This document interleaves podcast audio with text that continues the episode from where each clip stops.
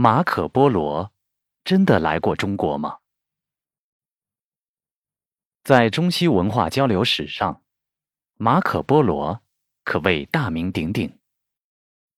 马可·波罗出生于意大利威尼斯的一个商人家庭，生于一二五四年，死于一三二四年。原本，他只不过是一个默默无闻的威尼斯商人。然而，人以书显。那本以他的名字命名的游记，让他名声大噪。据《马可·波罗游记》称，大约一二七一年，十七岁的马可·波罗随其父亲和叔叔，由两河流域经中东，历时四年多来到东方。一二七五年五月，马可·波罗来到蒙古帝国的上都，今内蒙古多伦县。并获得了元世祖忽必烈的赏识，在元朝当了十七年的官，游历足迹几乎遍布中国。他曾到过新疆、甘肃、内蒙古、山西、陕西、四川、云南、山东、江苏、浙江、福建及北京等地。期间一度到达缅甸。一二九二年，因伊儿汗国可汗遣使向元氏求婚，马可·波罗奉命护送公主出嫁，离开中国。从海上经苏门答腊、印度等地到达波斯，并于一二九五年末回到祖国威尼斯。现在大多数学者认为。马可·波罗的确到过中国，游记记载的情况基本属实。不过，从《马可·波罗游记》一书问世七百多年来，就一直有人怀疑他是否到过中国，以及他的游记是否是伪作，并形成了马可·波罗学的两种观点：怀疑论和肯定论。对马可·波罗的这段经历，早在他在世时就有人表示怀疑。一二九八年，威尼斯和热那亚之间发生过一场战争，城门失火，殃及池鱼。马可·波罗身陷囹圄，在狱中，由他口述，由狱友鲁斯蒂先记录，写下了这本《马可·波罗游记》。一二九九年，马可出狱。并从他的老乡那里获得了一个新名字——百万马可。意思是说，他善吹牛皮。这可能与那部游记有关。他们认为，一个囚徒的话当不得真。关心他的朋友，甚至在他临终前劝他把书中背离事实的叙述删掉。然而，随着地理大发现，欧洲人对东方的知识。越来越丰富，游记中讲的许多事物逐渐被证实，不再被视为荒诞不经的神话了。但还是有人对马可·波罗游记的真实性产生怀疑。一些可疑之点，如襄阳献新炮、扬州做了三年官等等，这一切都使人对马可一家曾长期住过中国发生怀疑。十九世纪初，德国学者海尔曼认为，《马可·波罗游记》是一部冒充为游记而编排拙劣的教会传奇故事，是为了传教士和商人的利益，用以激发感化蒙古人的热情，以便到中国通商而创作的，并且说，马可·波罗一家最远就到过中亚的布哈里亚境内。关于蒙古帝国的情况，是从曾到过该地的商人口中听来的。关于印度、波斯、阿拉伯及埃塞俄比亚的叙述，则抄自阿拉伯著作。一九六五年，德国史学家福赫伯也在一篇报告中说，马可·波罗是否到过中国，还是个没有确切答案的问题。随后。英国人克鲁纳斯对《马可·波罗游记》的真实性提出了四个极具重量的疑问。第一，在中国古代浩如烟海的史籍中，没有一件可以证明马可·波罗所言的事情属实。关于这点，似乎有点武断，或许仅仅是没有发现。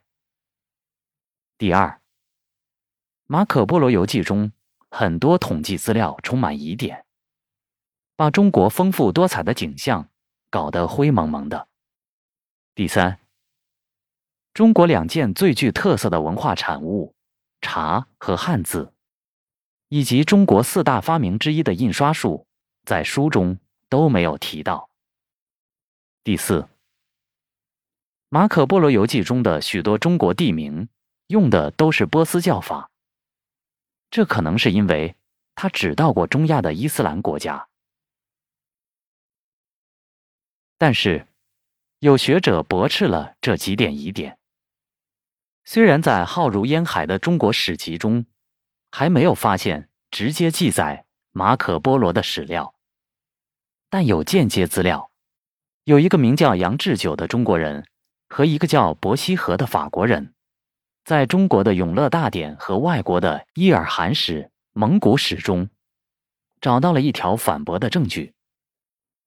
这几部史书中提到的1290年的阿鲁浑王的三位使者兀鲁胡、阿必施呵、活者的名字，与《马可·波罗游记》中提到的阿鲁浑王三位使臣的名字以及所处的年代完全吻合。这便是证据。第二，马可·波罗没有受过高深的教育，著书环境又在监狱里，没有什么图书资料可供参考，而且是同狱难友记录的，所以难免有错误疏漏之处。第三，他可能保持着本国的习惯，不喝茶，所以没提到过茶。同样，他不认识汉字，文化水平不高，因而不提汉字书法和印刷术，实属正常。第四，书中地名多半用波斯语或蒙古、突厥语表达，说明他接触的主要是波斯人、蒙古人和突厥人，而很少接触汉人，因而中国地名。多用波斯拼法。上面的反驳有些道理，但由于没有直接证据，不能成为铁证。第一条虽然有《永乐大典》等旁证，但由于仅是孤证，也很难成立。而且，《永乐大典》与更早的原始有出入，原始中根本没有提到《永乐大典》中记载的那三位使臣。原始的成书早于《永乐大典》，我们自然更相信原始。襄阳献炮的真伪。有人认为，《马可·波罗游记》中大家渲染的襄阳献炮的事件，是证明他本人确实来过中国的铁证。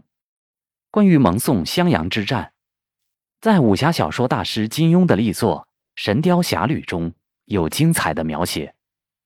其中，除了郭靖、黄蓉、杨过等一般武林高手是虚构的外，所叙襄阳战守的情况基本符合史实。原始中记载了襄阳献炮的经过。襄阳作为战略要地，是南宋王朝的国之西门。元宋在此地多次交战，互有胜负。一二六七年。元世祖忽必烈采纳南宋降将刘整的建议，派阿术率军再次进攻襄阳，继而又进围樊城。一二六九年，宋将张世杰驰援樊城失败，下跪范文虎往援又败，襄樊军民奋勇坚守。次年，宋任命李廷芝为京湖制置大使。一二七二年，李廷芝派张顺、张贵率水师突破封锁网援，张顺战死，张贵入城后又突围迎接援军，被俘牺牲。一二七三年，援军切断襄樊通道，攻破樊城，守将牛富力战而死。襄阳城被援军用回回巨炮轰破，守将吕文焕出城投降。根据以上记载，可以看到。援军之所以能够攻下城池，回回巨炮功不可没。那么，回回巨炮是谁制造出来献给援军的呢？《马可·波罗游记》中说，是马可·波罗和他的父亲、叔叔制造巨炮并献出的。而《元史》等史料上却记载说，献炮者是一个叫易司马因的回回人。也许有人会说。伊斯马因会不会就是马可波罗呢？这个提问很大胆，但却没有什么价值，因为根据游记记载，马可波罗卒于一三二四年，而原史上说的很清楚，伊斯马因早在元世祖至元十一年，亦即一二七四年就因疾而死，可见二人无关。伊斯马因有个儿子叫布伯，这个名字听起来与波罗相似，他会不会是马可呢？也不可能，因为他卒于天历三年，即一三三零年。更能说明他们之间没有任何关系的一点证据是，马可波罗死在了欧洲，而布伯却卒于中国。襄阳献炮事件，还有另一个更大的疑点：时间对不上号。马可·波罗游记中称，他一家来华的时间为一二七五年，而襄阳城早在一二七三年就已被元军攻下，何用他们再献炮攻打？马可·波罗是否在扬州做过官？做过什么官？据《马可·波罗游记》记载，当时扬州是中国的十二行省之一，而马可·波罗曾受元朝皇帝委任，治理扬州达三年之久。但由于书中没有明确记载他当过什么官，因此，马可·波罗是否在中国做过官，究竟做过什么官，就成为一个悬案。为《马可·波罗游记》作序的法国学者。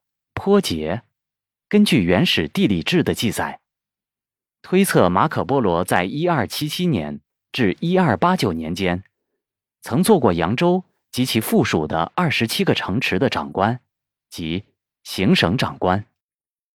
另一位英国学者则认为，马可·波罗到中国时才二十岁出头，不可能做过行省这样一个地方最高一级职位的长官。可能只是一个达鲁花赤，或副达鲁花赤，即行省属下的一个行政区划的小官儿。然而，还有一些学者则认为，马可·波罗在扬州什么官儿也没有做过，因为当时的扬州经济繁荣，交通发达，是闻名中外的国际贸易港口。当时有许多来自东南亚。西亚各国的商人、传教士、僧侣到过扬州，其中有人在扬州定居、做官。这些资料在扬州的地方志中都有记载，但是无论原始还是江苏扬州等地的地方志，都没有记载马可·波罗在扬州为官的事。另外，假如马可·波罗在扬州一带长时间为官，扬州地区不可能没有留下他的遗迹和民间传说。因此，我们只能说，据马可·波罗本人讲，他曾在扬州做过官。至于他是否真的在扬州做过官，做过什么官，尚不得而知。马可·波罗可能去过哪里？马可·波罗游记中既然存在这么多的疑点，那么马可·波罗本人是否真的到过中国，就是一个十分值得怀疑的问题了。或许真如一些学者认为的，马可·波罗到了中亚的一些国家，却误认为是已经来到了中国，这是有前车之鉴的。我们都知道，旅行家兼探险家哥伦布发现了美洲，但他本人至死都认为自己发现的是印度。他坚持称，他在美洲附近所见到的第一片陆地为西印度群岛。哥伦布不是骗子，马可·波罗也不可能是有意撒谎，只是把所到的中亚的某些国家当做了中国。马可把中亚国家当中国，这可能吗？蒙古帝国的版图。曾一度横跨欧亚大陆，面积达三千万平方公里，是一个空前庞大的帝国。在当时，以马匹为主要交通工具的情况下，大汗几乎无法做有效的统治。为了便于管理，蒙古人采取地方分权制度，把疆域划分为六个子国，平等的并列于最高元首大汗之下。这六个子国是：元帝国、辖区中国大部、吐蕃宗教国、辖区中国西藏、青海、察合台汗国、辖区中亚西亚北部、窝阔台汗国、辖区中亚西亚南部、钦察汗国、辖区。俄国、东欧洲和伊尔汗国辖区，伊朗、伊拉克六个汗国都是蒙古大汗的属地，其子民都可以自称为蒙古国人，因为元帝国皇帝之位由蒙古大汗忽必烈担任。六个汗国的子民也都可以自称为中国人。这些子民中有不少来自中亚细亚的波斯人，也就是当时的色目人。他们可能到过中国的中原，并且在中亚细亚的某个地方遇见过马可·波罗，于是以中国人的身份向马可·波罗一家讲述了在遥远的东方所发生的一切。这些色目人虽然在元帝国的政治地位很高。但他们的文化水平不高，至少汉文化水平相当低，所以讲到许多中国的地名时，用的大多是波斯叫法，而且往往把元帝国皇帝的家谱搞错。这一点可以理解。蒙古人建立的六个汗国的开国君主，虽然都是成吉思汗铁木真的后裔，但其继任者们。却往往乱了辈分，尤其是元帝国，其皇帝又兼任蒙古大汗，要搞清楚如此复杂的关系，确实不易。色目人不熟悉汉文化，所以根本没把汉人使用的汉字、印刷术及茶当成一回事，自然也就不会向马可提起。同样，由于不熟悉汉文化。他们提供给马可一家人的中国资料是感性的、支离破碎的。如果以上分析属实的话，最合理的说法是，马可波罗并没有真正到过中国，至少他没有到过中国本土，只是自认为他所到的中亚细亚就是中国。襄阳献炮，则是他为了抬高身份。而编造的故事，以便为元朝皇帝接见做铺垫，纯属虚荣心在作祟。尽管《马可·波罗游记》的真实性一直受到质疑，但是目前国内外的学者们都承认这本书在开拓东西方交流方面做出了巨大的贡献。这本书大大丰富了欧洲人的地理知识，打破了宗教的谬论和传统的天圆地方说。同时，《马可·波罗游记》对15世纪欧洲的航海事业起到了巨大的推动作用。这本书引发了国外众多的航海家、旅行家、探险家对东方的兴趣。他们纷纷东来，寻访中国，大大的促进了中西交通和文化交流。这些人包括意大利的哥伦布。葡萄牙的达伽马，英国的卡伯特、安东尼·詹金森等。因此，我们可以说，马可·波罗和他的《马可·波罗游记》，给欧洲开辟了一个新的时代。